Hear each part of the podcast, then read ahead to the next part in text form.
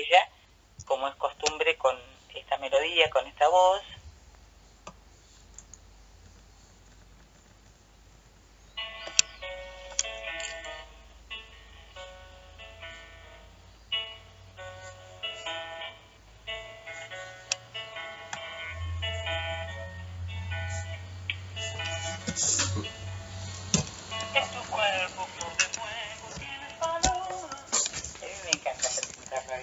Bonito, qué bonito, fiesta.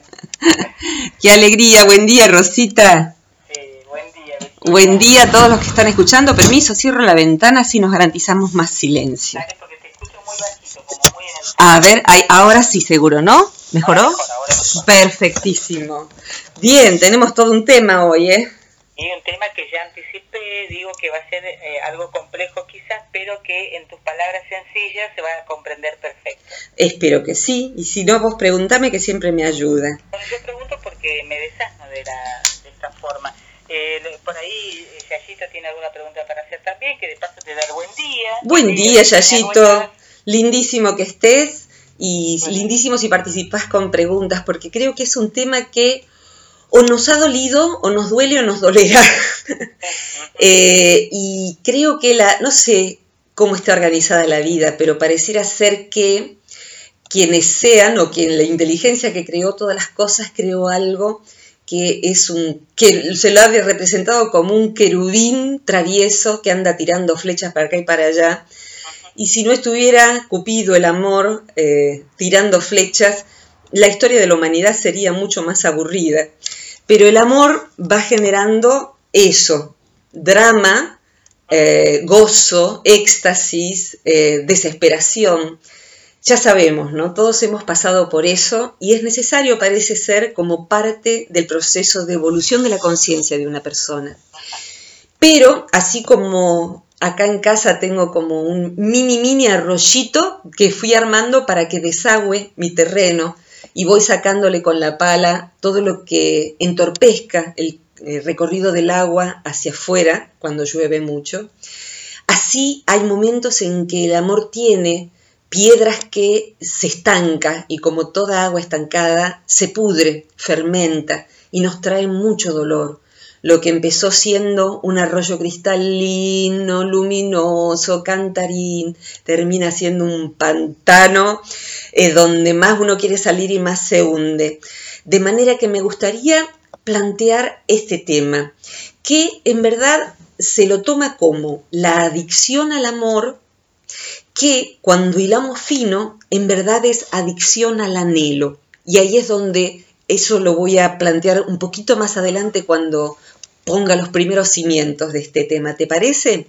Perfecto, Virginia. Eh, te repito, somos todo oídos. Maravilloso, muchas gracias, muchas gracias. Eh, son temas eh, en esto de, de, de desasnarnos, yo también me desasno porque colegas van hallando eh, piezas de la maquinaria emocional de nosotros los humanos y cuando alguien le pone nombre a algo, si no es un nombre caprichoso, nos ayuda a poder verlo, a poder entenderlo.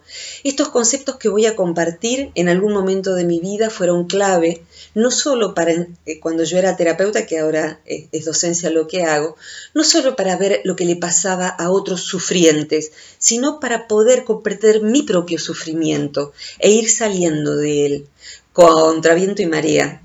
¿Qué es la adicción al amor? ¿Por qué la palabra adicción? En principio no es una metáfora, eso es lo que quiero decir. No es una metáfora la palabra adicción. No quiero decir que es como si fuera una adicción. No. Es una adicción y se la conoce como una de las adicciones secas. ¿Por qué? Porque si uno, si alguien es adicto al cigarrillo, puede darse cuenta en qué número de cigarrillos fumó. Si alguien es adicto al alcohol, cuántas botellas o copas se tomó. Pero alguien que es adicto al amor, le es muy difícil saber en qué número de pensamiento hacia el otro empieza la adicción, en qué número de llamado, en qué número de atención, en qué número de obsesión. Cuando un pensamiento, un sentimiento de ser intenso y saludable pasa a ser obsesivo, neurótico y a veces peor. Cuando una persona tiene obsesión por el amor o obsesión por un objeto de ese amor, no se suele dar cuenta y muchas veces inclusive cree que eh, el otro no valora la intensidad de su amor, el otro no sabe amar. Y la verdad es que es un pesado o una, es una pesada, porque el amor obsesivo, primero, no es amor, es adicción. Y segundo, va a lograr exactamente lo opuesto a lo que desearía. Es decir, que la persona que es objeto del amor de alguien se vuelve alguien poco deseable, al principio uno cree que qué bonito ser amado de esa manera, qué bonito que alguien te se ponga en tu ventana, se traiga unos guitarristas y te cante Arráncame la vida de un tirón, que el corazón ya te lo he dado. Oblígame a latir, vivir para tu amor, pero no me obligues a decir adiós todo bonito, pero cuando ya me ha mandado flores, me ha llamado tres veces en el día y ahora me pone una serenata cantándome esto, yo lo que quiero es salir corriendo. Creo que hoy lo último que yo querría de nadie, de nadie, sería semejante intensidad de amor. Y yo he sido así, ¿eh? Y yo he sido así, eh, mm, quizás no tan estruendosa para el afuera, pero en el adentro ir cultivando un jardín de amor yo sola. O sea, el otro puso un palito y yo planté un árbol que el palito sostiene o parece sostenerlo. Puse piedras alrededor, rosas de todos los colores, una cascada con agua y dije, ahí hemos construido el otro y yo el amor. No, corazón, el otro puso un palito, ¿sabes? y vos pusiste todo lo demás. O sea, si no funcionó, corazón, es que el otro puso un palito y todo lo demás es un mambo tuyo, sea mío. No hemos construido el amor, es una construcción unilateral. Y el otro entonces sacó el palito y se fue. Y yo dije, pero con este jardín que hemos hecho juntos, no, el otro no siente que es nuestro porque no es de nosotros, es tuyo, sea mío. El otro puso un palito, agarró el palito, se lo llevó y se fue a armar una carpita a la otra parte. Eh, entonces, de lo que estoy hablando es de algo que se parece al amor, pero tengo que avisar que no es. Tengo que avisar que es una enfermedad, tengo que avisar que esa enfermedad puede ser mortal. Puede ser mortal ¿por qué? Primero, puede ser mortal porque hay quien se suicida por ese tipo de, entre comillas, amor no correspondido. Millones de suicidios tienen su raíz en él. Puede ser que matemos al otro de semejante intensidad, que el otro ya no sepa para dónde salir corriendo, lejos de nosotros, porque ya no nos aguanta. Y también hay algo que siempre muere, que es eso que habíamos creído que se llamaba amor. Yo lo imagino, mira, me viene una metáfora fea, les pido perdón a todos, porque es una metáfora que a mí me espanta. En el campo, a veces, a ese pequeño pobre caracol sin casa, ese homeless de los caracoles que se llama babosa, porque va dejando su babita y no tiene la caparazón del caracol. Y la babosa en el campo es igual que el caracol, pero sin casita, para el que no la conociera. Eh, es muy destructiva, o sea, tener babosa y jardín, babosa y huerta es incompatible. Entonces, bueno, lo que yo he hecho siempre es cargar las babosas y llevármelas al monte de enfrente, al bosque de enfrente, porque me da espanto matarlas. Pero en el campo, con menos paciencia, se las mata poniéndole sal, sal gruesa. Y claro, la pobre babosa muere de un modo lento, horroroso y muere quemada, porque la sal las va quemando. La mezcla de la sal con la babita del pobre bicho genera algo tremendamente corrosivo. La metáfora lo que quiere decir es que hay veces en que con nuestras atenciones producimos eso en el corazón del otro, en un vínculo. Somos una sal que corroe, que con nuestra intensidad somos como un láser, vamos produciendo un agujero muy lejano y muy distinto de lo que es despertar en el otro amor. Quizás al principio hemos envuelto al otro con toda esa magia de atención, pero llega un momento en que entramos a un lugar de profunda desesperación porque el otro ya no nos quiere. Y no nos quiere en buena medida porque hemos quemado hemos corroído el vínculo con nuestro desesperado modo de, entre comillas, amar. Si alguien está escuchando esto y le cabe el sallo como se dice, el que te le quepa el sallo que se lo ponga. Lo que quiero asegurarle y garantizarle es que no estoy burlándome de eso, sino le digo con todo mi corazón, yo sé lo que se sufre. Posiblemente sea de los sufrimientos humanos de los peores. También puedo decirles, eso es un problema psicológico y como tal hace falta ayuda para curarse, porque es una adicción. Y decía hace un ratito, no estoy diciendo una metáfora cuando digo adicción, es una adicción seca y como tal requiere tratamiento, requiere de grupos de ayuda y requiere de que uno reconozca que eso no es que sea algo maravilloso en nosotros y los demás no nos comprende. Somos insufribles, somos insufribles.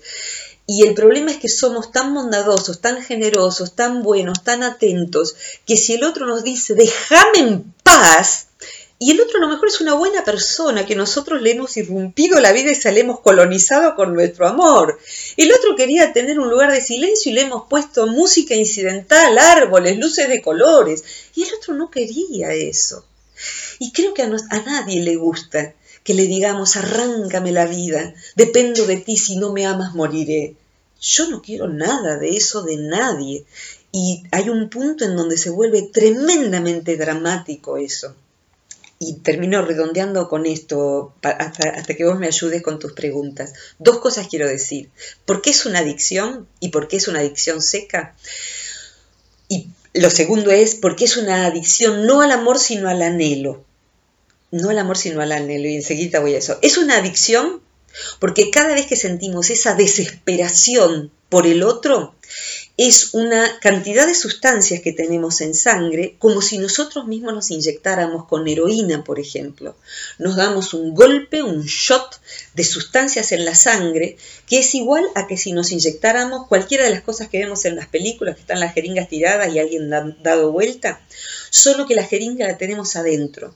Entonces, cuando vemos el objeto de amor, y cuando vemos que esa persona, inconscientemente lo vemos, garantiza una cantidad de sufrimiento interesante, ahí ponemos todas nuestras proyecciones de un amor maravilloso con alguien que no tiene las mismas intenciones y si las tenía, ya las hemos quemado como con sal. Entonces ese sufrimiento, ese drama, esa epopeya del amor, que bien la conocen los novelistas, los novelistas sostienen el anhelo porque todo el público se engancha con el anhelo. Si la novela fuera capítulo 1, ella lo ve a él, él la ve a ella.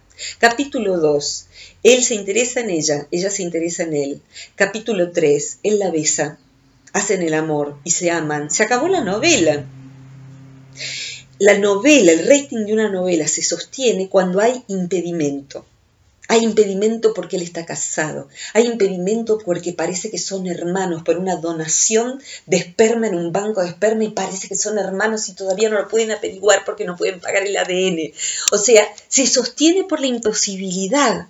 Se sostiene porque él está por morir y le dice a ella que no te acerques. ¿eh? Entonces, se sostiene por lo mismo que se sostienen los boleros. Los boleros en particular son canciones de anhelo y Arráncame la vida es uno de ellos.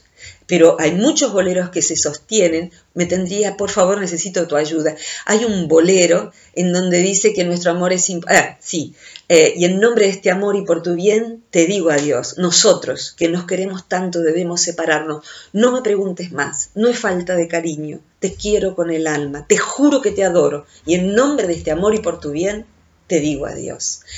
Ese bolero, yo tenía, Rosita, no más de seis años, cuando yo estaba en la, televisión blanco y negro, a los jóvenes pregunten a los adultos de qué se trataba.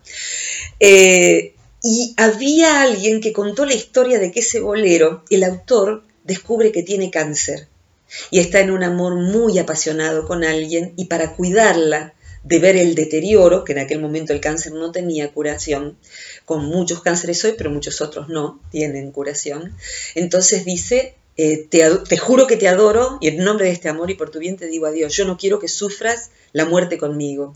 He atendido a algunos pacientes alguna vez exactamente así, que han padecido y que después se enteran de que el otro que le dijo adiós murió porque tenía una grave enfermedad. Y bueno, fue su modo de resolver el cuidado de la persona amada. Pero en el medio está el anhelo, en el medio está el sufrimiento. Y este dolor de lo imposible es el real motivo de la adicción. El otro es imposible inclusive porque está al lado mío y me pone distancia. Y esa distancia a mí me parte al medio. Y cuanto más distancia, más quiero sortear esa distancia.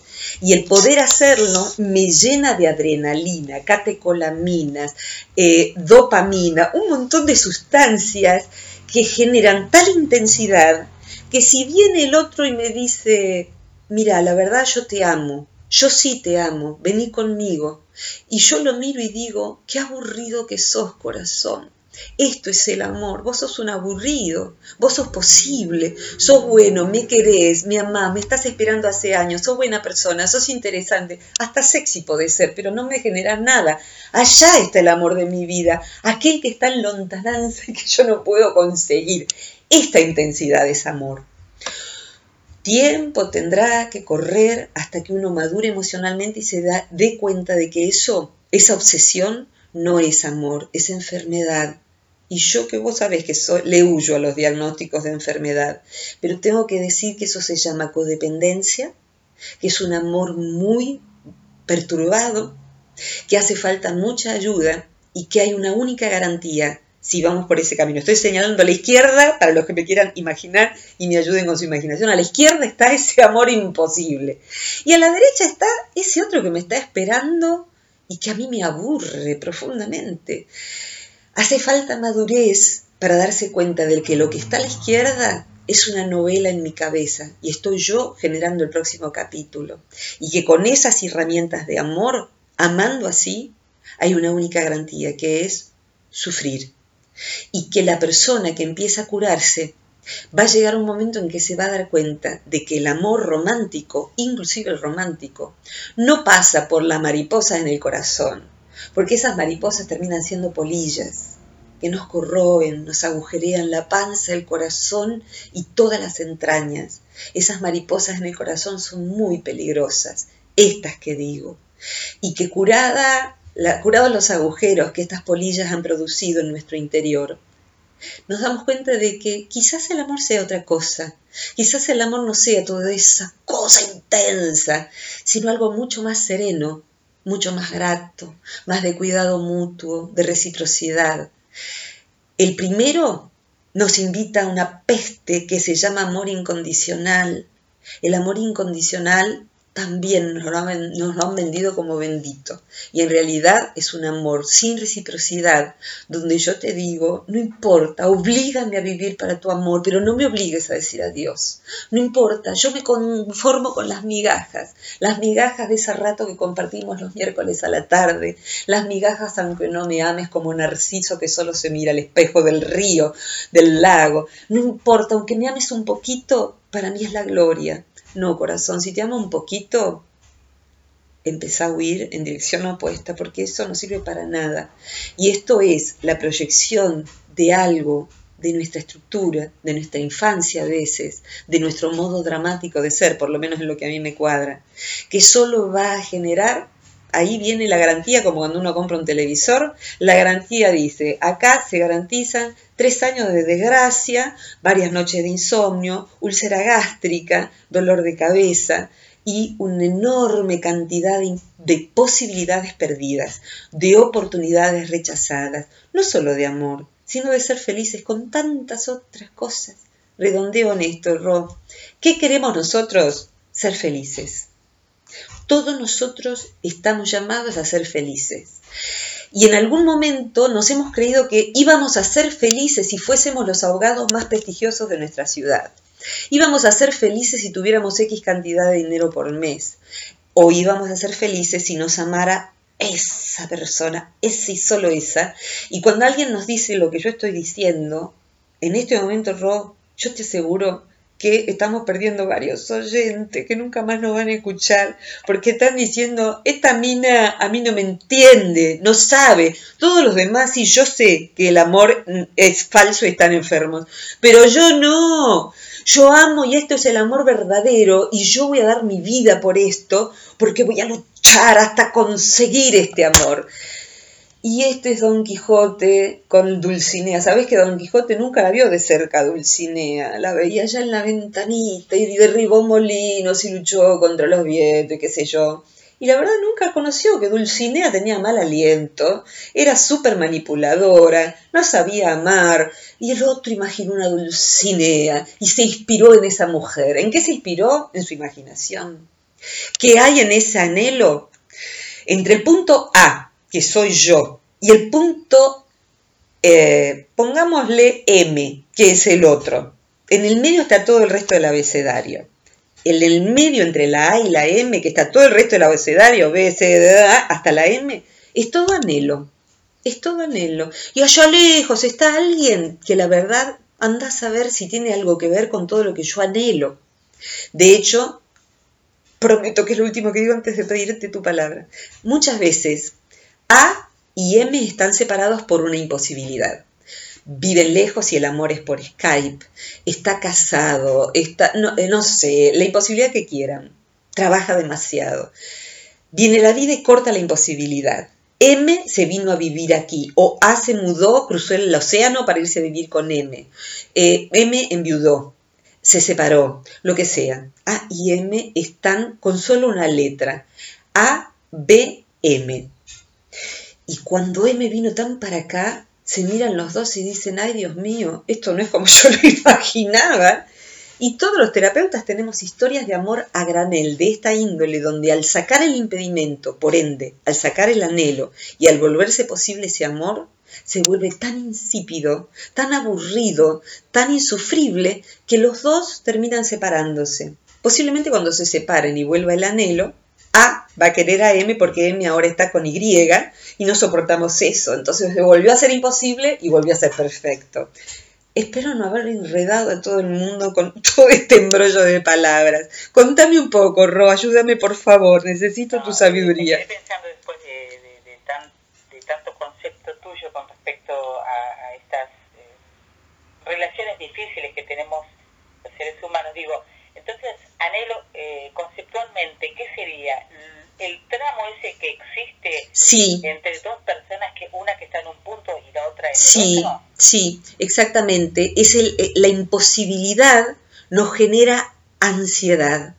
Y me vienen todos los boleros, ansiedad de, de, tenerte en mis brazos musitando palabras de amor, esa ansiedad de que el otro llegue, esa ansiedad de que el otro esté, esa, esa ansiedad, esa ansiedad de yo me acuerdo cuando venía mi tío Rubén con mi tía Gracia y nos decía, vamos a ir a nadar al río esta tarde, pero primero vamos a comer y a dormir la siesta. Dios mío, entre las 12 y las 4 de la tarde había 32 horas para mí. Yo tenía la ansiedad de ir a nadar al río porque adoraba eso. Hoy el río te metes ahí y morís de inmediato, pobre, pobre río tan contaminado está.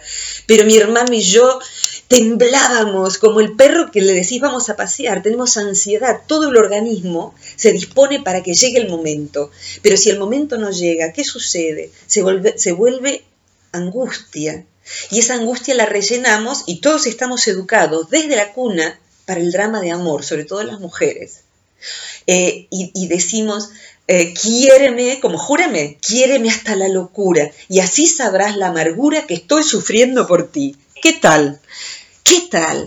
Vos sabés una cosa, eh, Virginia, y después le, no sé si Yayita tiene algo en su mente. A ver. Pero a mí se me ocurre esto. Vos acabas de decir algo que me pareció eh, detonante en esta situación, como que eh, uno eh, va modificando esta situación con el paso del tiempo. Vos dijiste que tus tíos, bueno, querían, proponían ir al río, pero después de almorzar, después de dormir la siesta, sí. que ese tiempo que existía entre eh, entre el momento en que lo dijo e ir al río, para ustedes era un abismo de tiempo. Sí. Yo digo, a las personas, cuando somos teóricamente ya adultas, ¿cuánto tiempo nos pasa hasta que maduramos que lo que pasaba entre nosotros y, aquel objeto de nuestro amor eh, era una ilusión que eh, armábamos en nuestra mente? Es muy interesante la pregunta y me haces acordar al otro bolero, reloj, no marques las horas porque voy a enloquecer. Y a, Roberto Carlos desesperado de que cambie el semáforo que te impide pasar y llegar a donde está tu amor, ¿no? Eh, mira, eh, hay una partecita que se trata de tiempo. Y ese tiempo es un tiempo de maduración hasta neurológico. El cerebro de nosotros, los animales humanos, más o menos madura biológicamente a los 30 años. Por eso hasta los 30 más menos hacemos tanto lío en nuestra vida, porque hay un desborde de hormonas, de eh, poco conocimiento de sí. Entonces, bueno, mucho error y mucho aprendizaje. Y el resto del proceso de maduración va a depender, ¿sabes de qué? De que la persona trabaje sobre sí. Es decir, que no se trata ya solo del factor tiempo. El factor tiempo es como en matemática la X, pero hay que despejar una Y, que es trabajar sobre sí. ¿Por qué? Te diría que como terapeuta, eh, hoy en día yo no hago terapia como dije, pero sí cuando alguien llama le derivo, mira, me parece que tal persona te puede ayudar o tal otra, por lo que te está pasando, por la especialidad que esa persona tiene. Pero el mejor motivo de consulta de un paciente no es eh, tengo angustia la noche, no es, eh, qué sé yo, tengo un proceso de duelo porque eh, perdí mi trabajo, son motivos de consulta todos atendibles. Pero hay un motivo de consulta que es el mejor para mí, ¿sabes? Que es cuando alguien llega con el caballo cansado, como se dice, y dice, estoy harta de mí, Estoy harta de repetir estos patrones de comportamiento. Estoy cansada de elegir siempre lo mismo. Me parece al principio que no es, pero después termina siendo lo mismo. Una maltratadora, un maltratador, una persona que no, desligada que no, se hace cargo de tu vida y su vida y termino teniendo que hacerme cargo yo de la vida mía y la del otro. O sea, quiero no repetir más esto. No quiero más zozobrar en la ansiedad no quiero más esto para mí. Esa persona está en las mejores condiciones porque tiene un cansancio profundo de un patrón de comportamiento que le genera dolor. Cuando viene con esa necesidad profunda de cambio, lo que esa persona quiere ya no es cambio, es transformación, que no es lo mismo. Cuando uno se transforma, la forma que tengo de ser se trasciende. Por eso es trans la palabra. Transformar es ir hacia una forma superior de ser. ¿Superior en relación a qué? Imaginemos un gran, gran resorte, como esos resortes de los colchones de antes. Un resorte grande que es una espiral tras otra, tras otra. Bien, imaginemos que en ese resorte que en estado de no estiramiento mide por lo menos 30 centímetros, el que yo me imagino, eh, vertical. ¿Sí? Ponemos una regla al costado, una vara recta. Esa vara representa el tipo de problema con el que yo me amargo la vida. ¿De qué manera yo tengo, me especializo en amargarme la vida con este tipo de relación? Gente abusiva, gente mandona, gente adicta, lo que sea. El problema mío que yo a repetición genero. Bien, Ahora les pido que seamos todos una vaquita de San Antonio, una mariquita de esas que son rojitas con manchitas, y va la vaquita de San Antonio subiendo por el resorte. La primera vuelta se topa con la regla, hace esfuerzo, se pone delgadita y de costado pasa. La segunda vuelta ya está más arriba, ya está preparada de otra manera. La tercera ya sabe que va a encontrarse con esa dificultad y se va volviendo hábil en sortear ese impedimento. Y la cuarta, la quinta, ya la regla, el palito ese, no llega a esa altura. Y uno está libre porque va subiendo a otros niveles de conciencia. Como decía Einstein, ningún problema puede ser resuelto en el mismo nivel de conciencia en que el problema está planteado. Entonces, para tener más conciencia de mí, necesito alguien que me mire desde afuera. Es como cuando una empresa funciona mal, ¿qué llama? Y un supervisor que vea y diga, pero sí, claro, acá estos empleados están inutilizados en este rol, estos empleados hay que ponerlos acá, y esta manera de administrar este recurso hace que ustedes pierdan mucho dinero. ¿Por qué no lo ve el empresario? Porque es parte del problema. Jung decía algo que cada tanto digo, no puedes ver a un león que te ha comido. Si estoy tragada por el león, estoy tragada por mi patrón de comportamiento. Entonces un terapeuta lo que hace es ser como un extranjero de mi realidad. Entonces me, me mira desde afuera y me dice, ah, mira esto, mira como cuando A hace esto, vos haces B. Y eso es invaluable, porque nos empieza a mostrar cuando nosotros empezamos a disfuncionar y cuando un vínculo que inclusive hubiera podido tener posibilidades, valga la redundancia, de fructificar, nosotros con nuestra intensidad lo arruinamos. Cuando empezamos a volvernos obsesivos, porque estamos hablando de no el enamoramiento, sino la obsesión. Vos sacas fotos y fotos de lo que pasa por dentro de una persona y es como una película que recomiendo ampliamente que es No soy vos, no sos vos, soy yo, con Diego Peretti, donde el tipo lo deja a su mujer, se fue con otro, y el tipo, que es un médico cirujano, no puede dejar de hablar de ella. Come y habla de ella, se encuentra con amigos, habla de ella, está en la montaña rusa del parque de diversiones y dice, pero ¿por qué ella se fue? ¿Pero por qué ella no me quiso? ¿Pero por qué? Hasta que se cura cuando empieza a pensar de otra manera y empieza a pensar, ¿y esto es, es amor? De hecho, tan es así que la M de la historia vuelve y quiere estar con él, y él la mira y dice, la verdad, ¿sabes que no? ¿Sabes que ya no me interesa? ¿Cómo? Me curé de vos. Me curé de vos. Qué gran expresión. Me curé de vos. Y esto significa me curé de esta cosa que yo ando quemando mis vínculos y sufriendo al divino botón toda la vida. De modo que volviendo a tu pregunta, no es solo tiempo, sino trabajo sobre sí hasta que un patrón se resuelve, hasta que uno ve que uno está poniendo, por ejemplo, en ese vínculo un amor no recibido en la infancia, un amor no registrado, no recibido, no logrado, y uno se da cuenta de que uno puede aprender el arte más difícil que no tiene por qué acontecer solo, que es amar. Amar es un arte que se aprende y se aprende sobre todo no haciendo ciertas cosas y sí haciendo ciertas otras. Y en ese arte hay un autocuidado que uno no negocia. En la obsesión por el otro, uno se deja arrancar la vida y es un mal negocio siempre, porque ni el otro es feliz y sobre todo seguro uno no lo es. Así que si uno está empantanado en esto, no tiene por qué poder solo, como yo no pretendo sola arreglarme las muelas y me las arregla Silvia, mi prima, que es la mejor odontóloga del país. Lejos. Eso uno debe recurrir a un profesional. Exactamente, exactamente. Yo siempre lo sugiero porque hay veces en que alguien se va llevando a sí mismo a desgracia tras desgracia simplemente porque no pidió la ayuda que merecía. Entonces, cada uno donde sea que escuche, por favor, si está en esta situación, busque ayuda. En Argentina eh, hay un sitio, un lugar que se llama Fundapap, que es Fundación de Personas Adictas a Personas.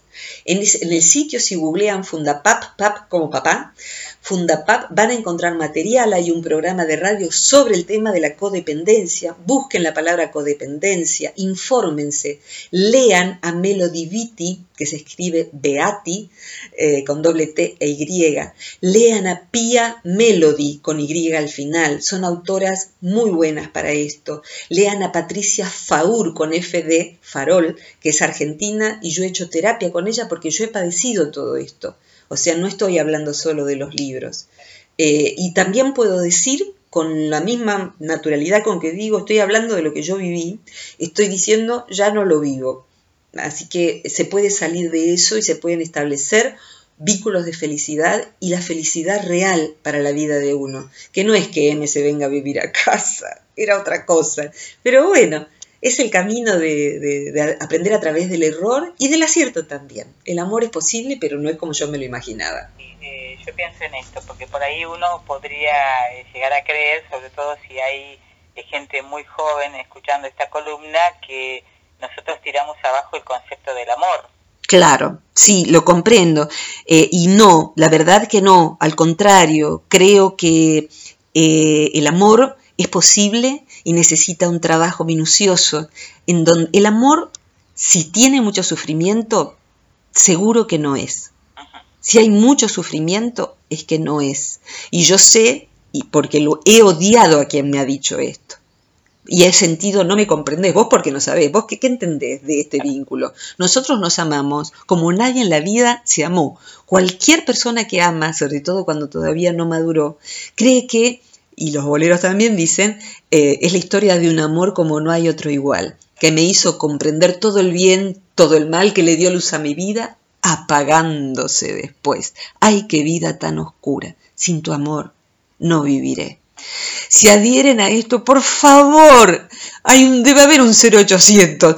Eh, por favor, por lo menos Pregúntense si esto es amor, porque sin tu amor no viviré. Sí, vivimos sin el amor del otro. Es un duelo tremendo, sufrimos desesperadamente, pero necesitamos aprender a vivir sin el amor del otro. Solo así vamos a poder vivir con el amor del otro, no con la amenaza de que nos vamos a desgarrar si se separa de nuestra vida, sino decir, esto suma, mi vida es valiosa sin esa persona y es más bonita con esa persona, pero sin tu amor no viviré es un enunciado grave, grave que yo he escrito y adscripto un montón de veces. Basta con, con esto redondeo, Ro, porque se me fue el tiempo y te pido disculpas. Basta por, con ver, sacarse alguna foto por donde vive tu hija, ahí en Córdoba, esos lugares tan bonitos, y ver que eh, Josecito ama a Anita. Y hay un corazón con una flecha nada menos, ¿no? Partido al medio. Seguro que Josecito con Anita, ¿sabes cuánto hace que no están? y algún árbol tallado, pobres árboles, donde fulanita ama menganito, y el pobre árbol fue creciendo con esa pobre cicatriz, y ya fulanito está con otra menganita, y la menganita a lo mejor está con una menganita, inclusive, ni siquiera con un fulanito. Eh, no se tatúen nada eh, que tenga que ver con un nombre, porque la vida está hecha para ser explorada y los vínculos tienen que ser explorados hasta encontrar algo que no traiga sufrimiento inútil. Así que bueno, esto, Ro. hago una última pregunta, pero por ahí puede ser eh, eh, un título para otra columna. Eh, hay que pasar por estas, mejor dicho, dentro de nuestra vida, que tiene diferentes etapas, ¿no? Desde la niñez hasta el punto de, de, de despedida, ¿no? Sí. uno debe pasar por todas estas instancias para aprender eh, por lo que yo veo de vivir la vida a otros humanos, veo vivir la vida en otros humanos, eh, parece que esta que estamos hablando es una materia que está en la carrera de vivir, de recibirse de sí mismo. Bueno, está en la currícula de muchos, muchísima gente. Pero hay excepcionales personas cuyas materias en esta vida, las que tienen que rendir, van por otro camino.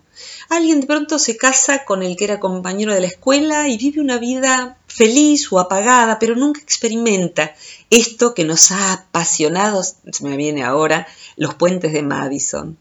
¿Quién no recuerda los puentes de Madison? Quien no lo recuerdan, que la vean, porque esa cosa entre Clint Eastwood y, Meryl Streep estamos hasta el último momento viendo qué pasa con el anhelo de esa mujer y de ese hombre. Por eso nos enganchan las películas y las novelas, ¿no? esas películas de amor. Eh, pero hay personas que no rinden esa materia. Meryl Streep podría haber sido la esposa del campesino toda la vida si Clint Eastwood no hubiera pasado tomando fotografías para el National Geographic. Eh, de pronto ahí hay un amor fulminante en un momento en que el marido se fue de viaje con los chicos. Pero podría haber sido una vida sencilla, tranquila, donde no hay sobresaltos amorosos y son otras las cosas que la persona tiene para aprender. Entonces, pero esta es una materia que, muchos hemos cursado, ¿eh? Muchos, muchos. Eh, y es importante que el que escucha y esté viviendo esto lo sepa, porque ese sufrimiento que siente y que cree muy único, eh, con todo el respeto, es necesario respetar ese sufrimiento, pero darnos cuenta de que hay otros que ya han pasado por allí y nos pueden ayudar a no quedarnos empantanados allí, porque lo puede vivir alguien de cualquier edad, de cualquier edad. Eh, y que sigue esperando ese tipo de amor o esperando un amor imposible desde hace 30 años y el, amor imposible sigue siendo imposible. Y mientras tanto la vida pasó. Ah, vos mientras tanto la vida pasó. Sí. Y uno dejó pasar la vida. Sí, eh, qué interesante. Y uno dejó pasar la vida, no es solo que pasó. Es muy interesante cuando alguien se planta y dice, se acabó esto, y dice, hoy vas a entrar en mi pasado. Entonces, esa gran frase, trabajando, trabajando, hay un momento en donde uno puede darse cuenta de que había puesto en el otro mucho más que lo que el otro verdaderamente era. Y bueno, uno vive la vida ya más liviano, el amor real, no ese otro tan lleno de sustancias adictivas. Así que bueno, por ahí alguien hoy le, le sirve para replantearse dónde está viviendo el amor y qué es el amor verdadero, que todos merecemos y todos en verdad anhelamos, pero es otro tipo de anhelo. Hoy abrimos los ojos, para ver mejor el panorama. No dejamos, no permitimos que el árbol nos tape el bosque. ¿Qué te parece? Me encantará que si alguien descubre otros boleros, eh, que lo identifiquen, que los manden, porque la verdad es que vienen así a la mente eh, y la verdad es que son una escuela de lo que no es conveniente hacer con las emociones. Tengo uno para la próxima, después te ¿Cómo no? Me encantará. En este momento no me, no me acuerdo de la letra, pero sí me acuerdo que era desgarrador, que es verdad amarga. Oh, sí, sí, oh, sí, sí. Algunos tangos también hablan de eso, pero lo principal es el bolero, totalmente. Así que bueno, a, a, a ver qué es el amor verdaderamente, esa es una materia para bonita de aprender. Rosita, gracias por, por, tu, por tu participación y por este espacio que aprecio tanto. Bueno, la verdad que gracias a vos, Virginia, porque con tu conocimiento siempre haces que o nos pegás una, una cachetada en la nuca o nos haces abrir los ojos. Un golpecito, un, un, un mimito. Se vienen, perdón, se te vienen cataratas de imágenes, ¿no? Porque eh, hablando de todo esto, o sea, mientras hablabas, o sea, venían así como, como una seguidilla, una tras la otra, obsesión, Uy, sí. seria, eh, anhelos, bueno, montones de cosas que, que uno lleva, ¿no? Como, como, digamos, en la vida, con la vida. Sí, Y sí. después y- se va dando cuenta que de repente abrís un cajón y decís, mirá, mirá lo que encontré, y esto estaba dentro mío. Uy, sí, uy, sí. Hay, hay una película, bueno, Atracción Fatal, Retratos de una Obsesión, hay películas que ilustran cómo uno se vuelve loco, o sea, hace algo que es demencial, es demencial, simplemente es pararse y mirar hacia el piso 10 hasta las 4 de la mañana a ver si se prende o se apaga la luz. El piso donde él vive, por ejemplo, donde ella vive. Se vuelve uno chiflado y si uno está chiflado precisa ayuda. Pero bueno, hay que tenerse paciencia y cariño para poder darse a sí mismo una vida que no signifique que nadie te la arranque. No, nadie. Virginia, Gracias. Gracias a ustedes y a todos los que siguen la columna. Un abrazo muy grande y como siempre la vamos a subir al sitio del, Centro Transpersonal de Buenos Aires. Googlean, cliquean material gratuito y ahí eh, está. ¿Sabéis que vamos a estar dando? ¿Saben que vamos a estar dando un, todo diciembre para el que no la pase bien? Vamos a estar dando un curso a distancia. Para prácticas, son todas prácticas de autorregulación emocional. Diciembre es un mes muy difícil, podríamos hablar en, en alguna columna cercana a, a la fecha, es un mes donde están las pre-separaciones, la gente se divorcia en enero, se separa en enero, después de las fiestas, por los chicos, por los padres. Eh, si, vamos al tema de- del dolor por amor, es un mes difícil, un, un mes donde el anhelante querría que el anhelado o la anhelada estuviera y pasa las fiestas pensando que todos son felices, menos ella o él. Entonces, es, es todo un tema, así que bueno, podemos en algún momento hablarlo. Un abrazo inmenso. Gracias Virginia. Gracias Ya a las dos. encontramos en cualquier momento en tus páginas. Dale, un abrazo grande, cariños a todos todísimos. Gracias. Hasta pronto.